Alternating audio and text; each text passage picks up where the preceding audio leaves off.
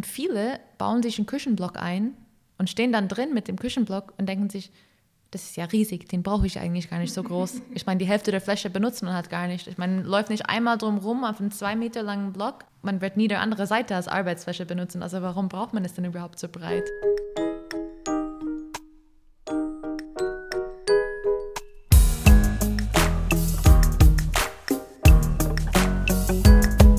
Hurra, wir bauen. Der Podcast rund ums Bauen und Renovieren vom Family Home Verlag.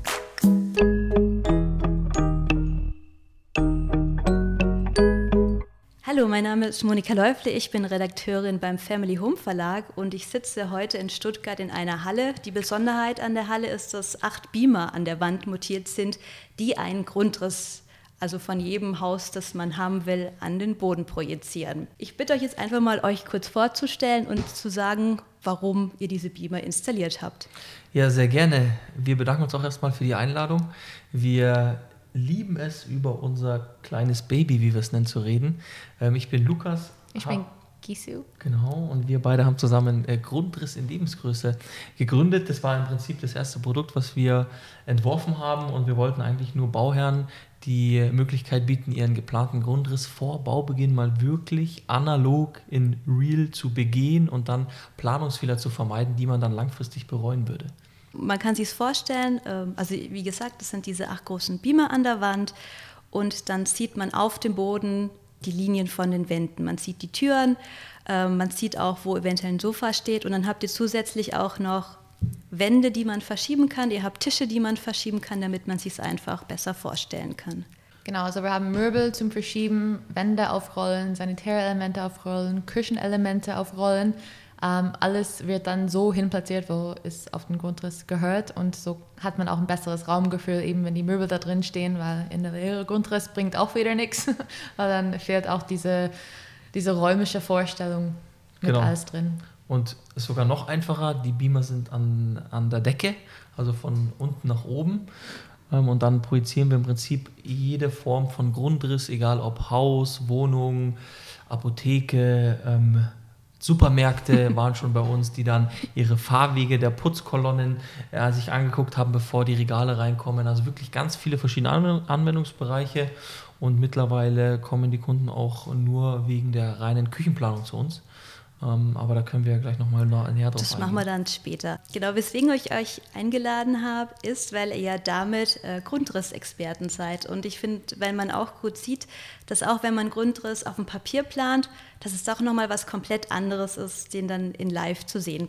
Und deswegen interessiert es mich, was sind denn die typischen Sachen, die dann die Bauherren, wenn sie dann bei euch sind, nochmal ändern wollen? Also wo liegen die meisten Bauherren einfach falsch? Also allgemein in diese ganze Vorstellungskraft. Ich meine, wenn man ein Haus baut, ist es meistens, bei den meisten das erste Mal. Und ähm, da hat man nur alte Wohnung, in der man wohnt, oder alte Miethaus, was auch immer als Vergleich, oder die, wo die Freunde wohnen. Und dann nimmt man Grundrisstipps von anderen, die vielleicht nicht so ganz zu sich selber passen. Und dann steht man drin und merkt man, ah, okay, ich will es vielleicht doch nicht so haben, wie die Freunde X das haben.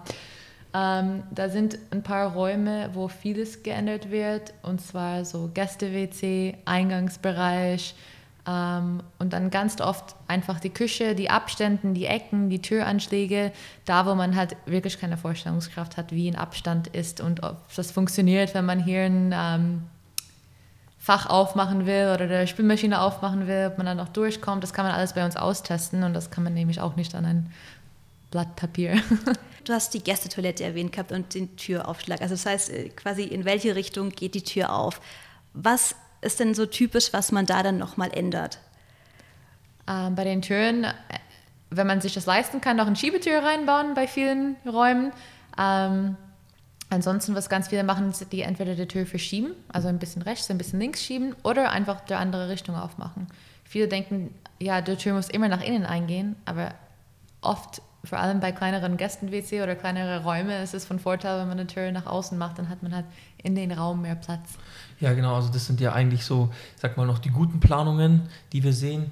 Die weniger guten Planungen, da kann der Bauherr relativ wenig dafür, weil er ganz oft in den Zeichnungen einfach getäuscht wird. Und es ist in den Großstädten auch leider oft bewusst so. Das heißt, dass Möbel nicht maßstabsgetreu eingezeichnet sind in den Plänen. Also man bekommt dann eine schöne Verkaufsbroschüre, ein schönes Exposé, dann hat man einen wunderschönen farbigen, 3D-animierten Grundriss und dann stehen da Möbel drin und die Leute verstehen oft gar nicht, dass diese Möbel nur Platzhalter sind und gar nicht der Realität entsprechen. Und dann haben wir es schon ganz oft gehabt, wir projizieren den Grundriss, stehen drin und denken, ist es jetzt ein Waschbecken oder eine Badewanne? Ja, also was soll es sein? Und dann schaue ich ins Exposé, sage, ach, es ist eine Badewanne, ja, kann aber nicht mal meine zwei Finger drin waschen, so blöd, wie es klingt. Also das ist so das größte Problem, gerade in den Großstädten. Das ist einfach so, die Leute, die Bauträger und viele Architekten haben einfach nur Platz halt in ihrem Programm, kommunizieren das nicht richtig und dann hat der Fehler immer der Bauherr dann irgendwann le drin leben muss. Und das Problem bleibt dann immer am Kunden hängen. Und da haben wir schon ganz, ganz viele Leute auch vor viel Fehlinvestitionen geschützt. Also es gab einige Kunden, die haben sich bei uns Wohnungen angeguckt und dann aufgrund dessen nicht gekauft, weil sie gemerkt haben, also eine normale Badewanne kriege ich nicht rein, ein normales Ehebett kriege ich nicht rein, weil im Elternschlafzimmer ein Kinderbett einzuzeichnen, ist vielleicht doch dann etwas klein. Ja? Also ganz oft so. Also der erste Tipp, jetzt wirklich im Grundriss nochmal nachmessen, ist das Bett jetzt wirklich so breit, wie ich es haben will, oder ist es vielleicht nur 60 Zentimeter breit? Und ja. dann auch überlegen, wenn man selber, ähm, also ich habe zum Beispiel oder ein zwei Meter breites Bett und ich will kein, kein kleineres Bett mehr haben. Also dass man da schon überlegt, also wenn ich Möbel mitnehmen will, dann die wirklich dann schon maßstabsgetreu einzeichnen.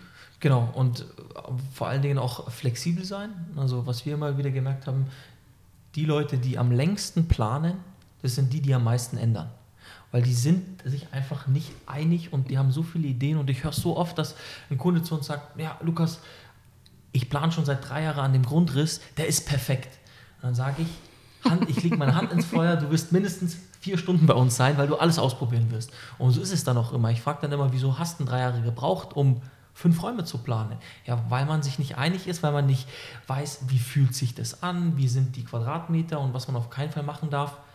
Quadratmeter mit Quadratmeter vergleichen. Das verstehe ich jetzt nicht. Das muss ich noch ein bisschen äh, näher ausführen. Ja, das machen nämlich viele, die sagen: Mensch, mein Wohnzimmer ist 15 oder 30 Quadratmeter groß. Jetzt habe ich auch 30 Quadratmeter. Müsste doch alles reinpassen. Was viele aber nicht beachten, ist der Schnitt. Also, wenn der Schnitt vom Raum anders ist, dann können sich 20 Quadratmeter in Realität kleiner anfühlen als 15 Quadratmeter, die einfach besser geschnitten sind. Und das hat man ganz oft bei so durchgesteckten Wohnungen, wenn man äh, in einem Neubau ist, dann versucht der Bauträger immer maximal Wohnfläche rauszuholen und dann ist es am sinnvollsten, durchgesteckte Wohnungen zu machen. Warum? Man spart sich Treppenhaus, Flure und man kann mehr Wohnfläche generieren und dann hat man immer schmale Wohnungen, die ziemlich lang sind. Mhm. So, dann hat man trotzdem 30 Quadratmeter, aber nur 5 Meter breit und dann ist das Gefühl natürlich nicht so, als wenn man schön 6 mal 5 Meter hätte, wo man alles stellen kann, wie man es gerne möchte. Also kein Schlauch, kein Schlauch oder wenn Schlauch, dann ein bisschen mehr, mehr Quadratmeter einfach, ja. damit sie es auch schön wohnlich anfühlt. Genau. Ihr habt vorher den Eingangsbereich auch erwähnt. Was ändern denn da die Leute viel? Oder was schätzen sie da im Eingangsbereich oft falsch ein? Beim Eingangsbereich tatsächlich der Schlauch. Also wir haben ganz viele Häuser gesehen, wo man reinkommt und man hat einen ganz langen Schlauch als Eingangsbereich. Da vergisst man den Sitzbank, den eigentlich relativ praktisch ist. Ähm, eine Garderobe, viele denken sich, ja, hier hänge ich dann an der Wand meine Jacken hin aber die vergessen ihre ganzen Schuhe oder wollen das irgendwie im Keller lassen oder im Schlafzimmer oder irgendwas. Aber man braucht einfach diesen Garderobenplatz und den Platz in der Garderobe, um sich mal hinzusetzen. Und man unterschätzt auch, dass man mal, wenn man einen Hund hat oder Kinder oder Gäste oder Einkäufe, dass so ein schmalen Eingangsbereich relativ schnell unangenehm wird, wenn man zum Beispiel gleichzeitig mit Hund, Kind, Einkaufen, Tasche, Reisesachen, was auch immer, Mann, Freunde, alles gleichzeitig reinkommen will, dann äh, wird es schon stressig. Und das sind genau die Momente, die im Alltag einfach komplett nerven, wo man alles einfach runterschmeißen will, weil das zu stressig ist. Und genau die Sachen, ähm, die dann im Alltag nerven, sind die Sachen, was die Leute ändern. Also auch hier schon relativ klar den Alltag vor Augen haben und genau überlegen, was brauche ich. Also wie du sagst, wo, wenn ich Schuhe ausziehe, wo stelle ich die hin? Mhm. Wo kann ich meine Jacken aus, äh, aufhängen? Ja. Reichen mir wirklich vier so kleine Aufhängerchen oder brauche ich ein bisschen mehr vielleicht? Weil, also mir ja. geht es so, ich unterschätze das. Äh, also ich habe immer zu wenig Platz für meine Jacken ja. in der Garderobe. Oder Kinderwagen, ja, wenn die Leute oder die Kunden dann mit ihrem Kinderwagen bei uns drinstehen und mit dem Kinderwagen mal durchlaufen, durch, durch den Flur oder zumindest reinkommen, dann merken sie schon, okay, wird alles, alles etwas eng. Und ich kann es auf einer Seite verstehen, weil viele wollen natürlich Wohnraum maximieren und da, wo man halt sich am meisten auffällt, maximal Fläche generieren. Und dann leiden oftmals so Sachen drunter wie eben Eingangsbereich, ähm, Gäste-WC, dass da einfach viel zu klein ist, da äh, sitzt man auf der Toilette und stoßt sich, äh, wenn man da sitzt, den Kopf am Waschbecken an, also ganz oft schon vorgekommen. Ähm, man hat einfach, also man muss schon seine Planung immer auch an seine eigenen privaten Bedürfnisse anpassen. Und viele Planer, Architekten, ich äh, will jetzt da keinen reinreiten, aber ich sag mal, alle, die Grundriss entwerfen, die planen natürlich immer so, wie sie es bis jetzt immer gemacht haben und wie sie es selber gut finden. Mhm. Und dann höre ich immer, ja, mein Architekt hat gesagt, das macht er schon immer so und das machen alle so. Und dann frage ich, ja, ihr seid ja nicht alle. Ihr habt ja eigene Bedürfnisse, ihr habt eigene Laufwege, ihr habt eigene, eigene Vorstellungen und dann merken die Leute, ja stimmt, ich will es ja eigentlich so planen, wie ich es selber gerne hätte und wie es mir im Alltag passt und nicht, wie es 100 anderen Menschen passt, weil ich bin nicht der 101. sondern ich bin ich und ich habe meine eigenen Vorstellungen. Ja, also sich einfach dann ein paar Tage im Alltag wirklich genau beobachten und vielleicht aber genau protokollieren. Ähm, wie du sagst, wie sind die Laufwege, wo bin ich ganz oft? Ich würde gerne nochmal auf die Gästetoilette äh, zurückkommen und auf das äh, Rollstuhlbeispiel. Dieses Thema langfristig planen ist ja gerade, ich würde mal sagen, so in den letzten drei bis fünf Jahren immer wichtiger geworden, weil die Leute gemerkt haben, hm, zweimal im Leben bauen ist ja doch irgendwie auch teuer. Schaffe ich es nicht irgendwie, das erste Haus zu kombinieren, wenn die Kinder irgendwann mal draußen sind, dass ich das auch nutzen kann und wenn ich mal alt werde, dass ich auch drin äh, im Haus gepflegt werden kann. Und da wird gerade das Thema Rollstuhlgerechtigkeit und stufenloser Zugang und sind die Gänge breit genug, die Türen breit genug, immer wichtiger. Und vor allen Dingen dann auch, wo man gar nicht dran denkt, Wendekreise. Also ich mhm. habe es selber gehabt, ein Kunde mit dem Rollstuhl, war bei uns, hat alles super gepasst von den Breiten, aber keiner hat daran gedacht, ja, da muss ich irgendwann mal umdrehen. ja? Also ist ja wie beim Rangieren mit dem Auto, äh, wird mit dem LKW auch schwerer als mit einem Mini oder mit einem Smart. Da sind die Wendekreise halt ein bisschen kleiner und mit dem Rollstuhl ist der Wendekreis natürlich nur mal größer, als wenn ich keinen habe. Und das sind dann so praktische Problemchen, die man einfach in der Theorie oft nicht durchdenkt. Welche Räume speziell waren dann zu klein oder wo war kein Platz umzuwenden? Gerade im, im Badezimmer, im Eingangsbereich, das sind so die Themen, wenn man direkt reinkommt. Und ähm, gerade einfach da, wo man, wo man dann irgendwie aus dem Rollstuhl raus muss, in die Dusche zum Beispiel, oder man kann ja auch in die Dusche reinfahren, aber vielleicht auch mal in die Badewanne ähm, und natürlich auch in der Küche. Küchenblock und Küchenzeile, da der Abstand und die Wendekreise. Das sind immer so, so Themen, wo das bei uns dann ganz schnell einfach auffällt, weil dann steht man drin und dann macht man halt mal die Türen auf oder die Schränke und dann merkt man, ja, wird eng. Ja. Genau. Und ich denke, gerade beim Rollstuhl ist auch ein wichtiges Thema, wie breit sind die Türen. Also das zeigt es bei euch ja auch an, wie breit sind die Türen. Und gerade wenn man neu baut, kann man ja relativ einfach, in Anführungszeichen, einfach auch ein bisschen breitere Türen einbauen, dass dann auch wirkliche Rollstühle. Genau, und da noch ein wichtiges, wichtiger Tipp äh, wenn jemand zuhört, der gerade seinen Grundriss sich anschaut und irgendwelche Hieroglyphen oder Zahlen liest, fragt unbedingt bei eurem Architekten nach, ob die Zahlen brutto oder netto sind. Ja, was, was ist der Unterschied? Was, genau, entweder Beispiel Tür, da steht dann drin 90 breit und 1,99 Meter hoch. Das ist aber das Bruttomaß, das heißt ohne bei den meisten ohne Fußbodenaufbau, ohne Zagen. Ja, und dann, wenn man die Zage hat, den Verputz hat, den Fußbodenaufbau, dann hat man halt nicht mehr eine lichte Höhe von 1,99 oder eine Breite von 90. Und da muss man dann schon drauf achten. Und bei den Fenstern genau das Gleiche, gibt es auch Brutto-Netto. Maße mhm. und meistens stehen eben nicht die Maße drin, die man sich oft hat. Also das ist immer genau das Gegenteil. Ja. ja, auch ein wichtiger Tipp. Sehr ja. gut. Okay, also wir sind jetzt äh, reingekommen in das Haus. Wir haben äh, festgestellt, der Gang ist bei vielen zu klein, die Türen öffnen sich bei vielen in die falsche Richtung. Dann würde ich jetzt mal weitergehen in die Küche. Was fällt denn da euren Kunden oft Großes auf? Großes Thema.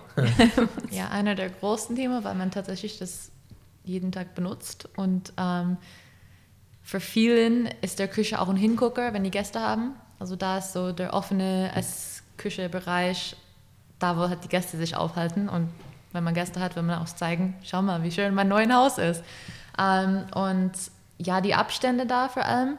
Ähm, und viele bauen sich einen Küchenblock ein und stehen dann drin mit dem Küchenblock und denken sich, das ist ja riesig, den brauche ich eigentlich gar nicht so groß. ich meine, die Hälfte der Fläche benutzt man halt gar nicht. Ich meine, man läuft nicht einmal drum rum auf einem zwei Meter langen Block. Man wird nie die andere Seite als Arbeitsfläche benutzen. Also warum braucht man es denn überhaupt so breit? Ähm, auch die Abstände, wir haben es ganz oft, dass viele irgendwie 1,60 Meter, 1,80 Meter, 2 Meter zwischen die Küchenzeile und der Küchenblock haben. Mhm. Und dann stehen drin und merken, das sind ja einige Schritte, die ich nehmen muss, um überhaupt zu dem Küchenblock zu kommen. Ähm, wenn man irgendwie was gerade Gemüse wäscht und dann das auf die Pfanne tun will, muss man halt ein paar Schritte, dann tropft das Wasser überall. Ähm, und dann, dann fällt es auf, wenn die dann drin stehen und halt eben ihren Alltag ausüben, ihren, wie die, Koch, die Kochsachen machen. Ähm, und da fällt auch einiges aus. Oder die haben der, der Durchgang zu klein und merken, ah, da geht ja eigentlich gar nicht der, der Ofen auf zum Beispiel. Oder oh, gleichzeitig mit der Spülmaschine. Okay. Ja, also, also beide Seiten. Genau, von beiden Seiten. Oder Spülmaschine, weil das ist auch immer das Witzige, haben wir auch öfters, dass eben der Abstand zu eng ist und dann denkt man, ja gut, Schublade, wenn der Schrank 60 tief ist, dann muss ich irgendwie 60 Schublade rausziehen. Spülmaschine ist aber 90 hoch. Und wenn ich die dann aufklappe, dann brauche ich 90 Platz und nicht nur 60, weil die klappe ich ja komplett auf und ziehe nichts raus. Und das ist ganz oft schon gewesen, dass die Spülmaschine aufgeklappt worden ist und dann gemerkt wurde, oh, ich kann gar nicht dahinter stehen, ich muss seitlich stehen und kriege auf der anderen Seite dann auch nichts mehr aus mit dem Einräumen. Das heißt, ich muss einräumen, oben drauflegen, zumachen, Schublade auf. Das sind immer so alltägliche Sachen. Mhm. Und da muss man halt wirklich mal einfach durchdenken, wie sind Laufwege, wie ist mein Alltag, mit wie vielen Personen koche ich und in den Küchen wird auch am meisten geändert, umgeplant und äh, aufgehalten bei uns. Also da geht die meiste Zeit drauf, weil man einfach viel ausprobieren kann und es mal so stellen kann, mal so und dann testet man natürlich auch und ja, Küche riesen, riesen Thema. Ähm, vielleicht da auch ein Tipp, man muss Kompromisse machen bei der mhm. Küche weil viele wollen immer alles. Die wollen, die, die wollen irgendwie eine fancy Abzugshaube, gleichzeitig aber ein äh, Bohrer-Kochfeld. Ja, also funktioniert ja nicht, weil da ist es ja integriert. Ähm, irgendwie da ein Apotheker, dann äh, die Spülmaschine nach oben, den Herd, äh, den, den, Ofen nach oben, dann noch ein, äh, ein Hängeschrank hier und dann ist irgendwann das ganze Haus voll Küche. Funktioniert auch nicht. Ähm, also da sollte man einfach von vornherein sich überlegen, was sind meine Wünsche, was, auf was könnte ich verzichten, brauche ich es unbedingt. Ähm, bestes Beispiel wie mit der Sauna im Keller, wie oft benutze ich die und genau die gleichen Probleme gibt es in der Küche auch. Ähm, wie oft benutze ich manche Sachen und was sieht nur cool aus und brauche ich eigentlich gar nicht. Also äh, Kompromisse auf jeden Fall, weil es wird jede Woche irgendwie was Neues in der Küchenwelt vorgestellt, das neue beste Gadget und alles da zu integrieren wird irgendwann schwierig. Also hier der Tipp, wirklich überlegen, was man braucht, Kompromisse eingeht und vor allem die Schubladen äh, und die Spülmaschine aufmachen und schauen, ob man noch vorbeilaufen kann. Fällt euch sonst noch in der Küche was ein, ähm, was die Leute oft ändern? Also zum Beispiel, was ähm, ähm, den Esstisch angeht und da den Platz? Ja, also beim Essbereich ähm, habe ich eigentlich einen coolen Tipp, was mir jetzt immer wieder aufgefallen ist, dass runde Tische oftmals platzsparender sind mhm. als eckige Tische. Ähm, es kommt natürlich immer auf den Grundriss drauf an, klar, wie ist der Raum geschnitten, wie ist das Ess, äh, wie ist der Esszimmer geschnitten oder der ganze Wohn-, Ess- und äh, Kochbereich. Ähm, aber gerade beim, beim Tisch sollte man auf jeden Fall flexibel sein, wenn man mal eine Party feiern will, mal irgendwie Weihnachten, Familienessen machen will und dann ein paar Plätze noch addieren muss am Tisch. Also da auf jeden Fall clever planen. Gibt ja mittlerweile auch coole, coole Tische zum Ausziehen, die man relativ schnell aus- und einfahren kann. Und da auch einfach flexibel sein, gucken, ob nicht ein runder, runder Tisch in dem Grundriss optimaler ist als ein eckiger Tisch, man einfach mehr Leute drumherum bekommt. Ähm, genau. Aber ansonsten ist immer sehr, sehr individuell. Mhm. Man muss immer sehr individuell gucken, wie der Raum so geschnitten ist und dann einfach testen und ausprobieren. Vielleicht beim Esstisch fällt mir noch ein, auch gleich überlegen, wo man dann die übrigen Stühle hintut. Weil mhm. ich glaube, wenn man es dann irgendwie nur in den Dachboden bekommt und dann jedes Mal drei Etagen oder zwei Etagen hoch ja, und genau. runter laufen muss, ja. dann. War dann bei uns nämlich letztens so, weil wir eine Packung von acht Stühle gekauft haben. Wir sind aber meistens nur zu zweit. Das soll halt nur dann sein, wenn man Gäste hat, weil wir zu, zu wenige Stühle hatten. Ja. um, ähm, und jetzt ist der Speisekammer voll mit die extra Stühlen. Ja, wir haben, glaube ich, auch zwei Stühle, die jetzt seit drei Jahren nur im Dachboden sind. Und wenn dann Gäste wirklich mal kommen, dann nehmen wir die kleinen Barhocker. Also das war, ja, ja, wir genau. hätten zwei Stühle weniger auch. Ja. Küche soweit durch? Ja. Dann gehen wir weiter äh, ins Wohnzimmer, würde ich sagen. Gibt es irgendwas zum Thema Fenster, ähm, Fernseher, Couchtisch oder Sofa, wo ihr sagt, dass da oft geändert wird oder wo Leute es nicht dran denken? Ja, ich finde gerade im Wohn- Essbereich und Küchenbereich sind so Sichtachsen ähm, dann auf, also die Sichtachsen werden oft erst sichtbar, ja, wenn man irgendwie eine Wand hat, auf die man guckt, weil wenn man auf den Grundriss guckt, dann ist da erstmal nur irgendwie ein Strich ähm, und so Sichtachsen, wohin kann ich gucken und wohin will ich auch bewusst nicht gucken. Also wenn ich zum Beispiel im Wohnzimmer sitze auf meiner Couch und auf dem Fernseher gucke, will ich da unbedingt in die Küche gucken, wenn da jemand kocht. Weiß ich nicht, das ist ja auch immer abhängig. ja, ja, oder will, will ich von der Küche beobachtet werden, wie ich hier auf der Couch sitze, während einer kocht? Genau, also Sichtachsen, ein Riesenthema. Klar, auch wie sind die Fenster, also wie, wie ist die Ausrichtung vom Haus? Also, wie scheint mir die Sonne ähm, den ganzen Tag, wenn ich am Wochenende ähm, mir meine Auszeit gönne, dann auf dem Fernseher, kann ich da nichts anschauen. Also so, so Themen sind dann auch wichtig.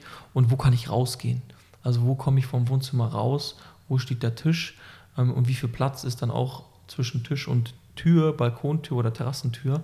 Ähm, das sind dann auch mal so Sachen, die werden ganz, ganz oft geändert, weil sich dann auf einmal das Wohnzimmer doch vielleicht dreht, dann wird die Couch auf die andere Seite gestellt und dann ist auf einmal das Fenster mit ähm, bodentiefer Tür zugestellt, muss ich mhm. das auch wieder ändern. Also da auf jeden Fall auch wieder gucken, wie sind so die Abläufe, der Alltag, wohin kann ich rausgehen, wohin will ich nicht rausgehen, ähm, was ist angrenzend an, an der Terrasse, also vom Wohnzimmer zur Terrasse. Ähm, genau, also so klassische Laufwege muss ich einmal am Fernseher vorbei durchs äh, Esszimmer, um rauszukommen, oder habe ich vielleicht gleich bei der Küche einen mhm. Platz zum Rausgehen? Also auch wieder ganz individuell, aber es sind so klassische Themen, Sichtachsen, Laufwege, die man da auf jeden Fall auch mit beachten sollte. Ja, da muss ich dann jedes Mal, wenn jemand Fernsehen guckt und ich raus will, äh, dann durchs Bild laufen, wenn genau. ich raus ja, will. Genau. ähm, beim Thema Terrasse habt ihr auch gesagt, dass da relativ oft auch was geändert wird. Was, was wird da falsch eingeschätzt? Ähm, viele machen die Terrassen, also lassen die Terrassen planen, zu schmal. Also, okay.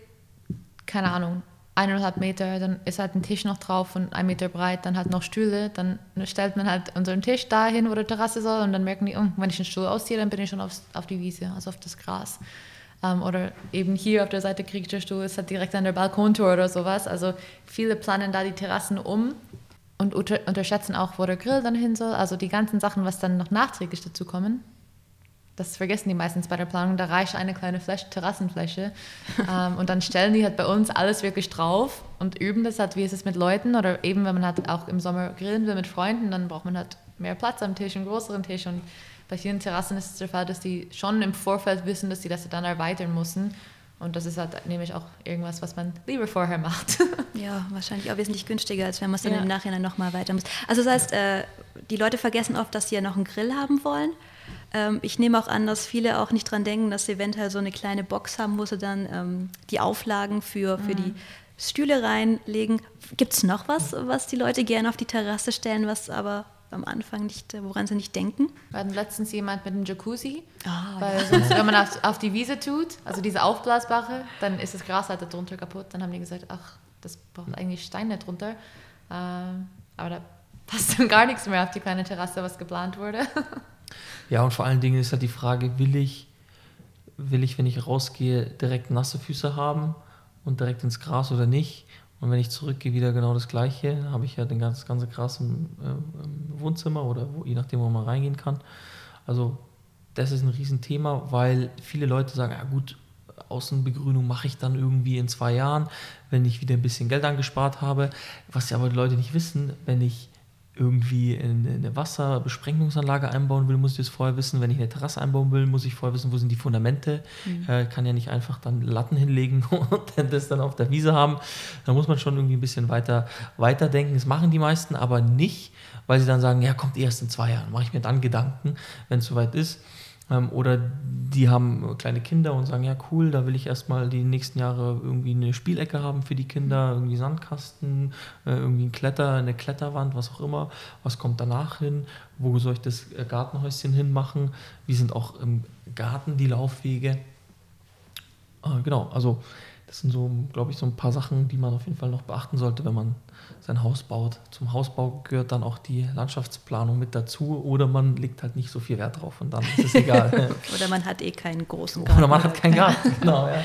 Du hast vorher auch gesagt in der Vorbesprechung, ähm, dass die Leute sich den Raum ums Haus anschauen und dann feststellen, dass das doch ein bisschen auch zu eng ist. Genau. Ähm, diese Grünflächen, was man an der Seite haben, hat vom Haus, das kann man alles mitprojizieren und ähm, viele merken, ach, also viele dachten, die könnten da noch irgendwas hinstellen oder irgendwas hinbauen, weil es so gro groß aussieht auf dem Grundriss. Ähm, stehen aber drin und merken, ich habe hier 20 Zentimeter noch auf jeder Seite, dann lasse ich das lieber als einen Laufweg frei. Ähm, das ist schon ganz oft, ganz oft vorgekommen. Ja, und wo sind Nachbarn? Auch immer ein Riesenthema. Weil die sind ja, die Nachbarn sind ja nicht auf dem Grundriss drauf. Ja. Man sieht es ja nicht auf dem Grundriss. Und dann plant man und dann, ach Mist, da steht ja genau der Nachbar mit seiner Terrasse. Ja, oder guckt genau drauf. Ja. Also das ist auch immer Ausrichtung, wo sind Nachbarn, wie ist die Sonneneinstrahlung, also die allgemeine Ausrichtung vom, vom Haus. Das ist ja meistens immer richtig. Ähm, aber dann so Themen, ähm, wo die Nachbarn sind oder vielleicht ähm, wo die S-Bahn vorbeifährt. Mhm. Also gerade in Großstädten nimmt man ja in manchen Lagen fast jedes Grundstück mhm. ja, und überlegt dann gar nicht, wie, wie eingebaut bin ich. Fährt die Tram vorbei, fährt die S-Bahn vorbei, ja. der Zug, äh, wo ist die Straße. Also das sind dann auch immer Sachen, die sind nicht eingezeichnet, die muss man aber mit bedenken. Okay, also auch da dann lieber mal nachfragen, was, was ist denn ums Haus drumherum mhm. und nicht nur im Haus drin. Ja. Genau. Gut, ich würde dann trotzdem wieder ins Haus reingehen, äh, Richtung Schlafzimmer. Was gibt es da, was euren Kunden oft auffällt oder was sie dann im Papier, auf dem Papier falsch geplant haben? Schlafzimmer ist auch immer so ein Thema, da streiten sich die meisten dann bei uns. Ja, vor, allem bei, ja. vor, allem bei, der Ankleide. Ja. Die ah. unterschätzen einfach, wenn man zu zweit drin steht und noch auf jeder Seite Schränke will, dann braucht man schon eine gewisse Abstand zwischen die beiden Schränke wenn man beide drin steht oder wenn man Türen aufmachen will. Viel, das fällt irgendwie viele nicht ein, weil die sagen, oh, cool, ich habe hier 1,50 Meter, ein Schrank ist 60, 60, 1,20 Meter und ich habe 30 Zentimeter. Dann stehen die drin und merken, hm, das ist mir ein bisschen zu eng, muss schon ja. ein bisschen breiter sein. Ja, und vor allem beim Schlafzimmer ist auch jeder wieder so wie bei der Küche. Die Leute wollen immer alles. Sie wollen mhm. Schlafzimmer mit und Suitebad und eine Ankleide und dann bedenken die gar nicht, wenn sie im En-Suite-Bad sind und durch die Ankleide durchgegangen sind, dass sie im Bad keine Tür mehr nach außen machen, sondern wieder durch die Ankleide, durchs Schlafzimmer raus. Und dann ist ja dieser Sinn von einer separaten Ankleide eigentlich wieder total hinüber, weil wenn ich dann meinen Partner aufwecke, dann brauche ich auch die Ankleide nicht. Also das sind immer so Sachen, die werden eigentlich, wenn man diese drei Sachen kombiniert, immer vergessen. Ja, weil die wollen ein großes Bad und dann ja, eine große Ankleide, dann ist das äh, Schlafzimmer eh schon ein bisschen klein und dann frage ich immer, ja cool, und wo gehst du dann raus, wenn du fertig bist und dich angezogen hast und das Licht angemacht hast überall? Ja, wieder durchs Schlafzimmer. Ich, ja, gut, warum hast du dann ein separates Schlafzimmer? Da kannst du auch dir die zwei Wände sparen, einen offenen Kleiderschrank und dann ist eh Licht an. Und dann wächst eh dann, dann dein Partner auf. Also da wird oft vergessen, ähm, was ist, wenn ich fertig geduscht und gestriegelt bin, wo gehe ich dann raus? Also dann ja. sind auch wir wieder an dem Punkt, wo wir sagen, also spielt den Alltag einfach wirklich bis ins Detail durch. Ähm, guckt also gerade im Ankleidezimmer, macht auf beiden Seiten die Schränke auf und steht dann beide nebeneinander und schaut, ob ihr auch noch Platz habt. Und genau, also wir haben oft gemerkt, dass so separat ankleiden meistens dann wenn, wenn die Leute bei uns waren, Geschichte sind, dann ist es halt keine separate Ankleide, aber immer noch eine Ankleide, aber man spart sich halt die eine Wand, weil man könnte ja einfach auch einen Schrank einfach hinstellen und so separieren, ja. aber ist langfristig flexibler und muss nicht irgendwie eine Wand wieder rausnehmen, sondern ist einfach flexibler in der Gestaltung vom Schlaf- und Ankleidebereich. Und ähm, im En-Suite-Bad, wenn man es unbedingt haben will, unbedingt darauf achten, ob man vielleicht da eine Ausgangstür hat und dann auch im oberen Bereich so die Toilette und das Bad dann separieren kann und ähm, wenn man sich dann noch leisten kann, ein zweites Bad oben zu haben, ein Kinderbad, ja, dann macht es natürlich Sinn, das separat zu halten, aber wenn man es eben nicht hat oder vielleicht das dritte Kinderzimmer braucht oben, dass man halt auch von außen in die Toilette kommt und nicht durchs Schlafzimmer, durch die Ankleide auf die Toilette muss, hatten wir auch schon. Ja, da, sind die, da mussten dann die Kinder einmal durch, durchs Reich der Eltern. Echt? Haben die Leute dann auch nicht, ja klar, weil die Leute auch dann irgendwann gemerkt haben, ja stimmt, Mist, ich habe ja kein separates Bad, weil ich brauche das separate Bad fürs dritte Kinderzimmer. Dann habe ich oben irgendwie vier Schlafzimmer, aber nur ein Bad und nur eine Tür und die ging durch die Ankleide rein, ja, weil die Leute unbedingt nur ein Suitebad haben wollen. Ja, das sind dann so Sachen, so, da denkt man sich, warum fällt es euch nicht auf? Aber wenn ich in ein halbes Jahr in diesen Plan reinstarre, dann werde ich, werde ich irgendwann betriebsblind und sehe so ganz äh, penible oder ganz auffällige Sachen einfach nicht, wo wir uns denken, das sehen wir ja sofort. Schon beim Skalieren sehen wir, ja, da kann ja irgendwas nicht passen. Ja? Und dann die Leute, ach Mist, hast ja recht. Ja. Also, dass ich dich jetzt vorher mit dem Ankleidezimmer richtig verstanden habe, also statt einer Wand sieht man dann quasi die Rückwand vom, vom Kleiderschrank sozusagen. Genau, und dann ist man langfristig flexibel, wenn man es mal umstellen will. Und man kann ja heutzutage auch einfach die Rückwände von Kleiderschränken in der gleichen Front mitbestellen. Mhm. Das gibt es ja überall. Dann äh, sieht es nämlich auch von hinten super schön aus. Äh, genau, und dann hat man auch eine separate Ankleide, aber hat nicht äh, irgendwie nochmal eine Tür oder einen Bogen, wo man durchgehen muss. Ähm, kommt dann auch immer wieder darauf an, wie das Obergeschoss dann geschnitten ist. Gibt es noch andere Räume, die wir jetzt vergessen haben? Ich finde den Keller noch wichtig. Den, die, die mit Keller bauen, sagen dann auch immer, ah, ist ja nur der Keller. Ja, das höre ich dann auch mal ganz oft, ist ja nur der Keller. Und dann hat man irgendwie Räume, die man nicht nutzen kann oder die ungenutzt bleiben, weil sie einfach nicht durchdacht worden sind. Hast du ein Beispiel ja. dafür? Ähm, ja, ich habe ein äh, sehr äh, cooles Beispiel. Wir hatten einen Kunden, der hatte, hatte, wollte im Keller unbedingt eine zweite Küche haben. Mhm. Ähm, habe ich gefragt, warum willst du eine zweite Küche? Ja, das ist dann unsere Alltagsküche. Ich sehe ja, und was oben? Ja, oben ist nur Showküche. Also er hat oben wirklich eine Küche eingebaut, nur zur Show und er hat gesagt, die wird nicht benutzt, unten wird gekocht. Habe ich gesagt, geil, hatte ich auch noch nie. Kochen, ganze Zeit hoch und runter laufen. Ja, hat er dann auch irgendwann gemerkt, die ganze Zeit hoch und runter laufen, ist ja auch irgendwie, auch irgendwie schwierig. Und dann irgendwann, wenn ich aber Kinder habe und dann vielleicht noch ein Gästezimmer unten im Keller habe, äh, weil ich auch irgendwie einen Souterrain-Bereich habe und abgrasen kann oder ab, abböschen kann und dann irgendwie unten noch mehr Licht habe, äh, was mache ich dann mit der Küche, wenn unten Gäste sind? Ja, oder wenn unten die Kids sind oder der große Sohn irgendwann runterzieht in den Keller, weil er sagt, er will seine Ruhe haben von den kleinen Geschwistern. Ähm, so war es bei mir. Ich bin dann irgendwann nicht nach unten, sondern nach oben gezogen, aber wollte ich für mich sein. Ähm, einen separaten Zugang ist auch immer ganz wichtig. Viele bauen ja auch mit Einliegerwohnungen wegen Förderungen, machen die meisten Leute, haben dann irgendwie doppelte Förderung, weil sie eine Einliegerwohnung haben. Ähm, aber auch so Sachen, die irgendwie langfristig hilfreich sein können im Keller, zum Beispiel für eine Nanny, separater Zugang, eine Einliegerwohnung. Wenn ich älter bin, kann ich unten vermieten. Ähm, wo mache ich die Einliegerwohnung hin? Wo könnte ein theoretischer separater Eingang irgendwann entstehen? Den kann ich ja dann nicht durch den Heizraum machen. Ja. Also wo setze ich den, äh, ordne ich den Heizraum langfristig sinnvoll an? Ist auch immer ein Riesenthema. Genau, und da gibt es ganz, äh, ganz viele Kleinigkeiten, die dann langfristig nerven können, ja, die man vorher einfach mal durchdenken muss. Genau, und da sehen wir uns einfach als Anreizgeber, um zu sagen, hey, hast du daran schon gedacht, hast da mal überlegt, was kannst du hier machen? Und dann können wir einfach mal ein paar hilfreiche Tipps geben oder Sachen, die andere Kunden vielleicht umgesetzt und geändert haben. Ich würde jetzt noch einen letzten Raum machen, und zwar die Garage. Was wird da oft nicht bedacht? Also ganz oft ist es so, dass die Leute zum Beispiel eine Doppelgarage wollen, haben aber keine zwei normal großen Autos, sondern zwei SUVs ähm, fahren dann, also man kann bei uns in die Hallen auch reinfahren, jede Halle hat ein Tor, wo man durchfahren kann. Dann fahren die rein und merken, mh, hm, bei den 2,50 Meter waren die ähm, Seitenspiegel nicht mit eingerechnet.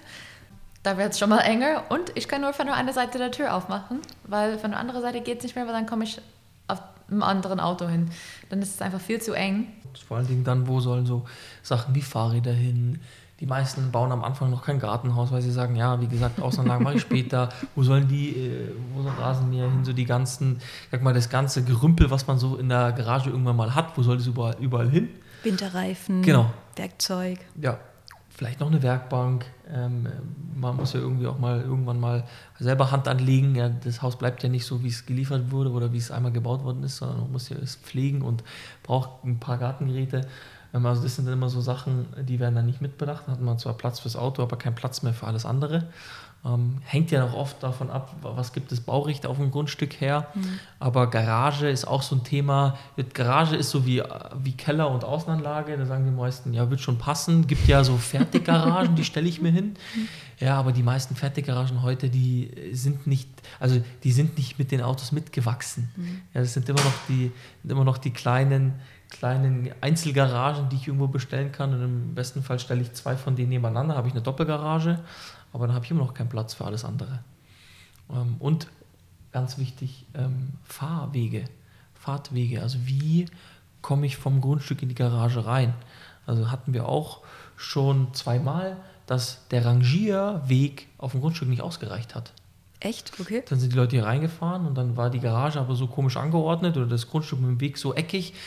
Da hätte man reingepasst, aber man muss halt zehnmal rangieren, um reinzukommen. Ja, das sind dann auch so Themen, klar, ich habe eine Garage, aber wie fahre ich aufs Grundstück auf die Garage drauf? Wie ist der Rangierabstand? Ähm, und habe ich vielleicht zwei, drei Autos? Wo sollen die parken? Sonst muss ich ja immer hintereinander parken und dann müssen alle Autos raus. Dann muss der erste ra mhm. rausfahren und dann alle wieder rein. So ist es bei uns nämlich ja, gerade. Wirklich? Ja, ja ziemlich nervig. also wir haben, wir hätten vier Stellplätze, aber ich kann eigentlich nur einen nutzen, weil wenn der erste raus muss, müssen alle drei Autos zurück. Also klar, also das ist dann immer äh, richtig nervig. Deswegen parken wir eigentlich immer nur mit einem äh, in der Einfahrt und die andere, das andere Auto lassen wir draußen. Oder wenn Gäste kommen, sage ich, park bitte draußen, sonst muss der eine dann äh, raus und alle anderen müssen mit. Also das ist dann schon ziemlich schon nervig. nervig ja. ja. Ja, der Mensch ist im Endeffekt faul. Also er wird dann das machen, was am wenigsten Arbeit macht. Und wie ihr sagt, dann, dann steht man sich einfach äh, vor die Tür. Erzählt mal, wo gibt es euch überall? Ja, also zuerst haben wir München aufgemacht, dann kam Köln dann in letzter Zeit haben wir Frankfurt, Stuttgart eröffnet und jetzt noch Berlin. Und nächsten Frühling sind wir auch in Wien zu finden. Und jetzt noch in Deutschland. Bis Ende des Jahres kommen Hamburg und Hannover dazu. Genau, also alle 200 Kilometer haben wir eigentlich ja. Standort. Ja, also angefangen von München, alle 200 Kilometer dann über Stuttgart, Frankfurt, Köln, Hamburg, Hannover, Berlin. Und ihr habt euch ja nicht nur äh, regional erweitert, sondern auch äh, inhaltlich. Also es kam ja, wie du vorher erzählt hast, auch das Thema Küchenplanung noch mit dazu. Erzählt doch da auch gerne nochmal was genau. darüber. Also wir haben angefangen mit den reinen Projektionen, dann sind äh, einfach Kunden zu uns gekommen, die hatten schon einen Grundriss, die haben sich den angeguckt und ähm, haben dann bei uns sich den Grundriss optimieren lassen. Und dann haben wir irgendwann immer, immer wieder gemerkt, dass die Leute manchmal auch gedacht haben, dass wir Planungen selber machen. Ja, mhm. Weil sie haben uns geschrieben, hey, ich würde gerne mein Haus mit euch planen. Sage ich, ja, geht nicht, ähm, ihr müsst mit einem fertigen Grundriss kommen. Und irgendwie haben wir gedacht, Mensch, warum bieten wir das eigentlich nicht an? Also warum bilden wir unsere Customer Journey nicht so, dass die Leute viel früher bei uns sind. Und deshalb gibt es jetzt in jedem Standort auch ein Architektenbüro, mhm. also ein eigene Architekten. Wir haben überall ein Planungsbüro integriert. Dann kann man in Lebensgröße planen. Man kann aber auch immer noch mit einem fertigen Grundriss zu uns kommen und jetzt seit 1.10. auch Küchenplanung in Lebensgröße da haben wir unsere Dienstleistung dahingehend noch erweitert und kombiniert mit einem Touch-Tisch. Also man bei, kann bei uns seine Küche individuell und interaktiv auf einem Touch-Tisch ganz easy designen und hat im Prinzip alle Küchenelemente in Mini und kann dann sehr spielerisch seine Küche planen und dann bei uns in die Produktionsfläche gehen und sich die Küche dann auch nochmal in Lebensgröße angucken und dann Abstände und Größen wahrnehmen. Und unser Ziel ist einfach, so ein ganzes Ökosystem zu bauen, um den Prozess eines Baus und möglichst viele Spezialisten ähm, den Kunden an die Hand zu geben, dass er eine Anlaufstelle hat von Planung bis irgendwann mal Möbelstück oder auch irgendwann mal vielleicht Landschaftsgärtner, wer weiß, was da noch kommt. Aber aktuell haben wir die drei, die drei Marken, Planung in Lebensgröße, Grundriss in Lebensgröße und Küchenplanung in Lebensgröße. Erzählt doch noch, was, was es kostet, sich so einen Grundriss auf den Boden projizieren zu lassen, weil das wäre was, was mich, ähm, also die Frage, die wahrscheinlich äh, sofort gestellt wird. Ja, ist auch die meistgestellte Frage auf unseren Social Media Kanälen. Ja, was kostet eigentlich bei euch? Und dann sage ich immer, kosten tut es nichts, ihr müsst investieren. Ähm, und es kostet weniger als jeder Planungsfehler, den man langfristig bereut. Und in Zahlen gesprochen, 4, 400, 499 Euro kostet es für einen Endkunden pro Stunde. Und wenn man mehr Stunden dazu bucht, also zwei, drei, vier Stunden, dann wird der Stundentarif günstiger. Und das ist im Verhältnis zum Baupreis. Also alle sagen immer, hey, ich hätte auch 3000 Euro bezahlt, das sagen natürlich immer erst danach. Ja. ähm, und, ja, und einer war auch voll cool, die Story, die Story muss ich kurz erzählen, der hat sein Haus verkleinert. Danach, ja, okay. Der war bei uns und hat gemerkt, ach du Scheiße, zwei Esstische, zwei Küchen und zwei äh, Couch oder zwei Sofas brauche ich nicht reinstellen, ich mache das Haus einfach kleiner. Irgendwann hat er angerufen und gesagt, Lukas, ich habe jetzt nochmal alles durchkalkulieren lassen, wir haben uns 40.000 Euro gespart, vielen Dank, wir holen uns jetzt dafür einen Pool mit dem Garten. dann sage ich, ja voll cool, mega, mega geil. Und dann sagt er, ja, und ich würde euch noch einen Tipp geben, nehmt doch das Geld, was sich die Leute bei euch sparen. Haben gesagt, ja, aber hättest du jetzt die 40.000 Euro überwiesen? Also, die hätte ich nicht gemacht, aber nur mal als Anreiz. Jeder Kunde, der bei uns war, spart sich so viel Geld, weil er halt die Planungsfehler vorher entdeckt. Und wenn er sich kein Geld spart, dann spart er sich wenigstens Zeit und vor allem Nerven, mhm. die dann ähm, langfristig ja auch viel, ähm, viel entscheidender bzw. viel wertvoller sind als alles andere. Wie lange braucht man, jetzt sagt äh, die 499 pro Stunde, wie lange bräuchte man jetzt ungefähr für ein Haus, das eineinhalb Stockwerke hat? Ähm, also in der Regel ist es, sagen wir, immer eine Stunde pro Etage. Mhm. Ähm, das heißt, für ein normales Haus bleiben die Kunden in der Regel zwei bis drei Stunden. Je mehr Etagen, also wenn man vier Etagen hat, dann in der Regel so vier Stunden.